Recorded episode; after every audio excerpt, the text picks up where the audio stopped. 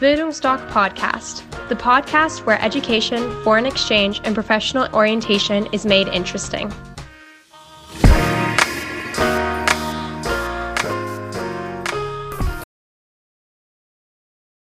Hallo und herzlich willkommen beim Podcast der Bildungsdoc Academy. Ich bin Horst und ich bin Berater für Auslandsaufenthalte bei Bildungsdoc. Heute möchte ich keine Fragen beantworten. Heute möchte ich mich dem Thema widmen, warum sollte ich ein Auslandsjahr absolvieren? Äh, wir hatten ja schon mal einen Podcast, was bringt mir ein Auslandsjahr? Und heute möchte ich was dazu sagen für Schüler, für Eltern, junge Menschen. Warum solltest du ein Auslandsjahr absolvieren in jungen Jahren? Und warum, liebe Eltern, sollten Sie Ihr Kind dabei unterstützen? Alle, wir alle tragen menschliche Grundbedürfnisse von Geburt an in uns. Das ist den meisten nicht bewusst, wird in der Schule auch ja so nicht gelehrt. Das sind die Grundbedürfnisse einmal Zugehörigkeit, Verbundenheit und Geborgenheit. Das zweite Bedürfnis Aufbau von Wissen, Fähigkeiten und Fertigkeiten. Und das dritte Grundbedürfnis Selbstbestimmung, Unabhängigkeit und Freiheit. Und wenn Sie diese drei Grundbedürfnisse jetzt gehört haben, liebe Eltern, liebe Schüler, äh, dann werdet ihr mitbekommen haben, keiner hat euch bisher in der Schule gefragt, was möchtest du? Wo sind deine Fähigkeiten? Was würdest du gern machen wollen?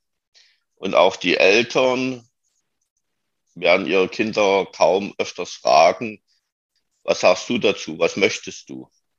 Also irgendwo wird mir als junger Mensch immer gesagt, was ich zu tun und zu lassen habe, ohne dass es irgendjemanden interessiert, ob ich das möchte. Und so ist das seit Generationen aufgebaut.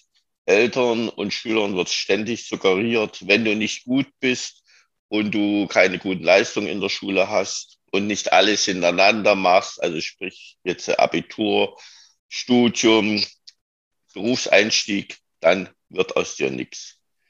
Und wenn ich Unternehmer heutzutage frage, wenn sie in ihren Beratungen mit ihren Kindern sitzen, weil sie sagen, wir schicken unser Kind ins Ausland, die Schulbildung ist für die Zukunft nicht mehr ausgelegt, frage sie ich, lieber Unternehmer, was ist jetzt wichtig beim Vorstellungsgespräch?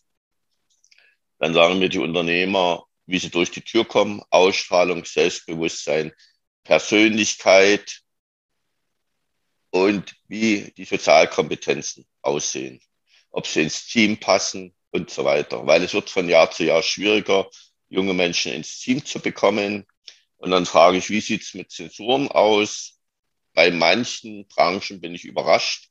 Auch dort interessieren Zensuren nicht mehr oder sind nur noch ja, sekundär werden diese betrachtet. Ich habe auch mal, wo ich die ersten Unternehmer hatte, habe ich dann mal recherchiert. Siemens, Deutsche Bahn, DM, Drogerie. Also solche Großkonzerne bei dem spielen im Vorstellungsgespräch Zensuren schon lange keine Rolle mehr. Da werden pers hier persönliche Gespräche geführt und da sieht man, über welche Persönlichkeit beziehungsweise der Fähigkeiten der Bewerber verfügt und man kann ihn völlig anders einschätzen, weil keine Zensur sagt aus, bin ich hilfsbereit, helfe ich anderen Menschen, wie ist der Respekt gegenüber alten Leuten und, und, und. Das sagt keine Zensur aus. So, und als ich vor zwei, drei Monaten Vorträge an drei elften Klassen gehalten habe, da habe ich zu Beginn gefragt, wer von euch möchte sein Abi mit 1,0 machen? Und jeweils ungefähr 50 Prozent der Klassen meldete sich und manche sagten, wir versuchen es zumindestens. So, dann habe ich gefragt, wer von euch hat ein Highschool-Jahr absolviert. Von den drei elften Klassen hat ein Mädchen hat ein Highschool-Jahr in England gemacht. Und da habe ich dann den Schülern gesagt, ist es nicht pervers? Das, was die Unternehmer händeringend suchen, junge Berufseinsteiger mit Auslandserfahrung, Auslandsjahren im Lebenslauf, weil das ein Zeichen ist, dass ihr belastbar seid, das macht ihr nie. Und was immer mehr in den Hintergrund rückt, gute Zensuren, gute Schulabschlüsse. Darauf legt ihr euren Fokus. Und brutal ist es natürlich, wie ein Unternehmer mal sagte, was nützt mir ein junger Berufseinsteiger, ein Bewerber, der sein Abitur mit 1,0 hat gemacht, der sein Studium sehr gut hat abgeschlossen und den ich jedes, jeden Tag sagen muss, welche Seite er soll aufschlagen. Es ist brutal. Realität, weil unsere Schüler ziemlich funktioniert die Schule verlassen und ja, sich selbst kaum organisieren können.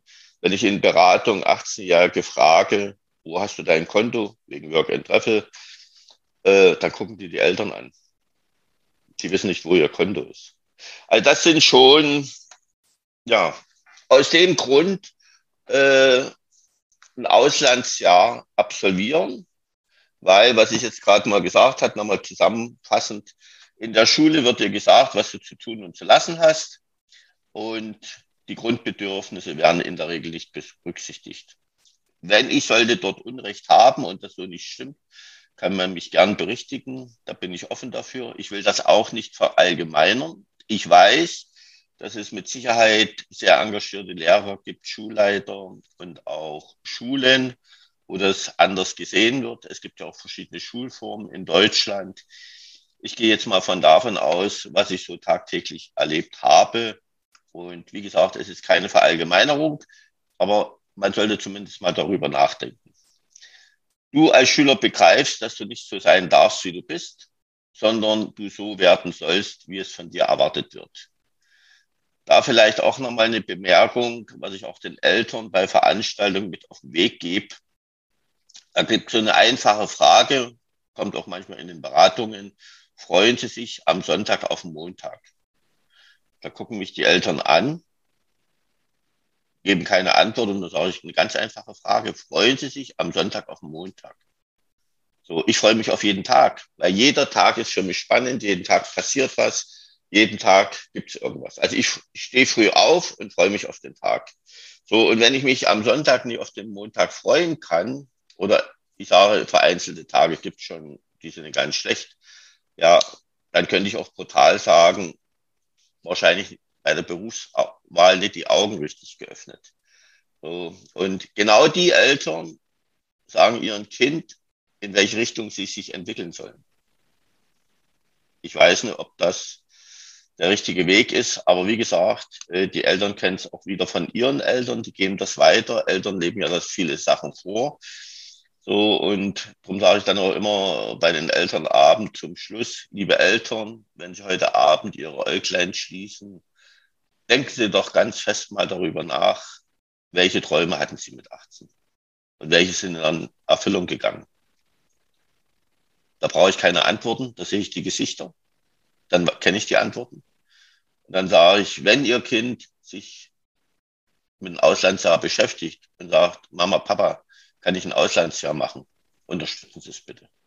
Geben Sie ganz einfach Ihrem Kind die Chance, für sich mal ein Jahr für sich selbst zu verwirklichen, sich mal mit anderen Augen zu sehen, nicht ständig funktionieren zu müssen, sondern ganz einfach mal ein Jahr, wo neue Fähigkeiten entstehen oder entdeckt werden, und die dann für das gesamte Leben nachhaltig sind, ausschlaggebend sind und vor allen Dingen eins mit sich bringen, Lebensqualität. Deine Grundbedürfnisse werden permanent unterdrückt. Das macht den Schülern oftmals Angst und unzufrieden. Aber das ist, wie gesagt, bei Erwachsenen genauso.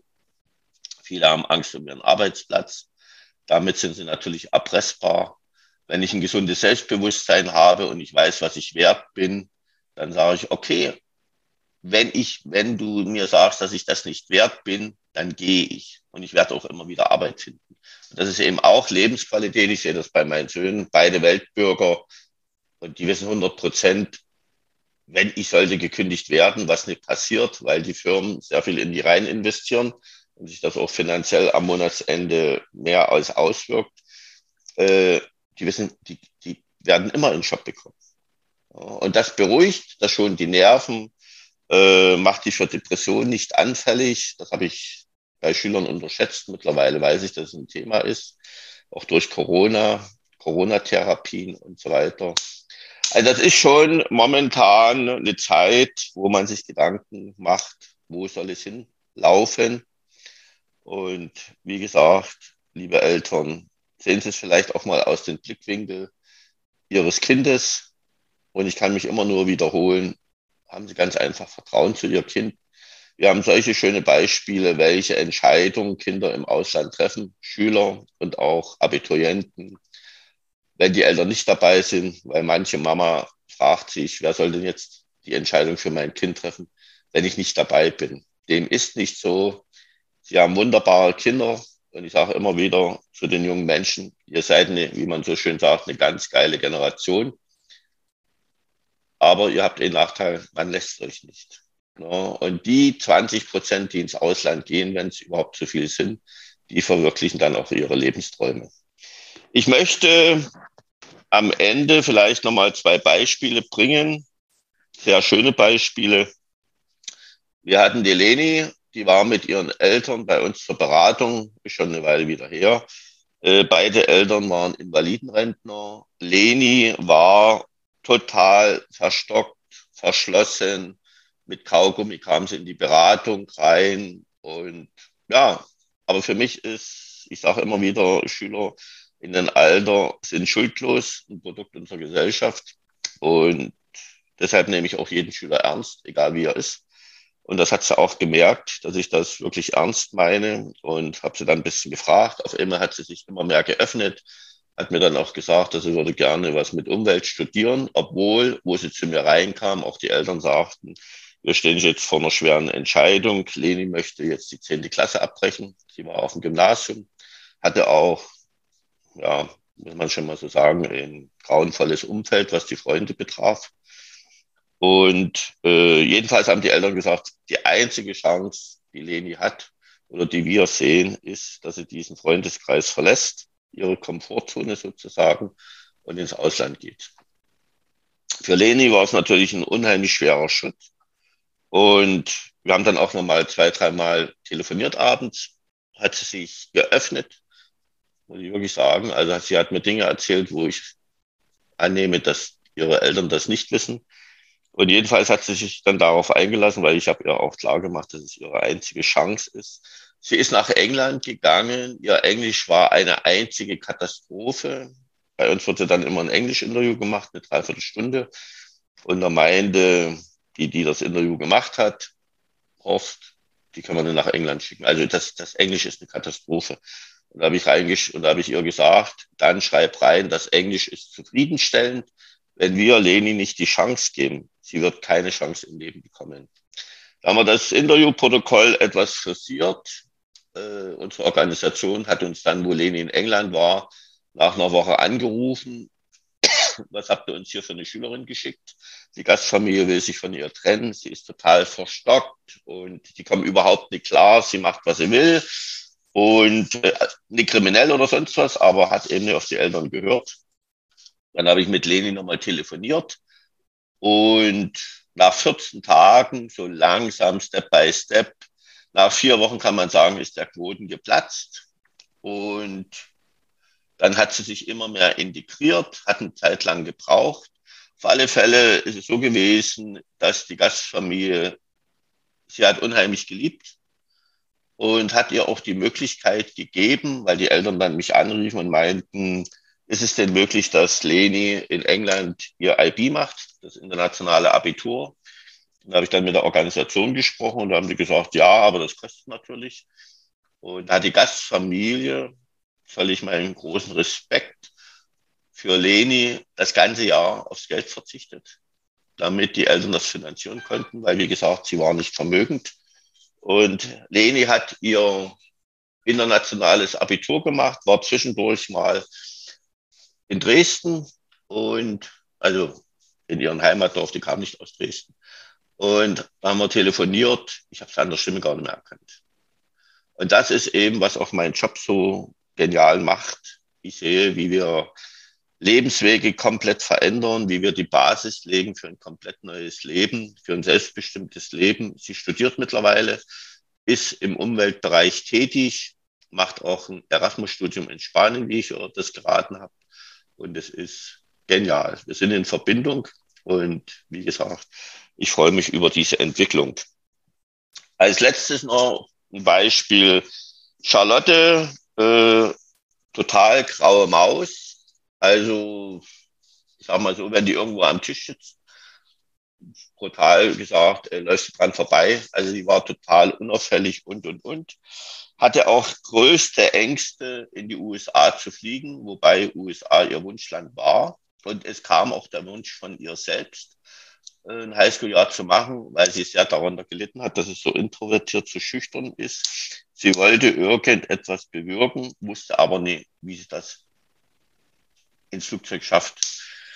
Dann habe ich mit ihr gesprochen, habe sie beraten. Die Eltern waren dafür, obwohl sie natürlich auch Ängste hatten, ob ihre Tochter das durchsteht, gerade aufgrund ihrer Ängste. Jedenfalls hat sich Charlotte darauf eingelassen, ist in die USA geflogen, um das Ganze mal abzukürzen. Wir hatten dann immer mal Verbindung.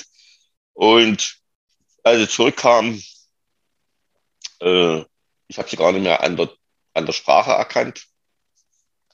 Äh, ich hatte sie, wie ich das mit vielen Introvertierten mache, also Schüchternen in den USA an der Highschool, kann man ja seine Nachmittage genial gestalten.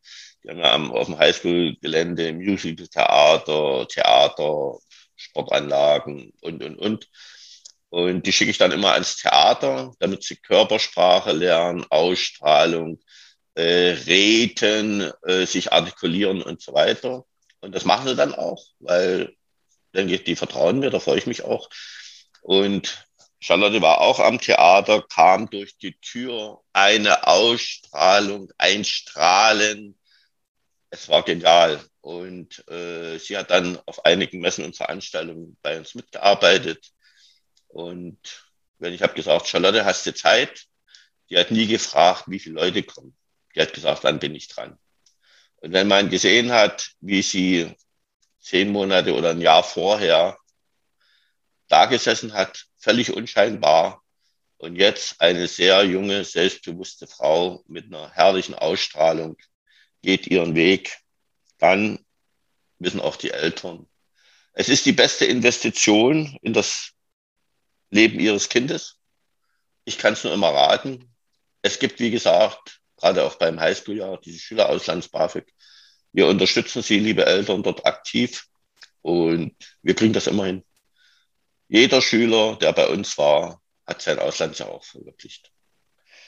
In diesem Sinne, liebe Zuhörer, Zuhörerinnen, ich hoffe, ich konnte Ihnen ein paar Anregungen geben, beziehungsweise vielleicht auch Ihre Denkmuster etwas verändern, dass das Auslandsjahr sehr, sehr wichtig ist und dass Sie mit Ihrem Kind mal drüber sprechen, falls es nicht von sich aus tut.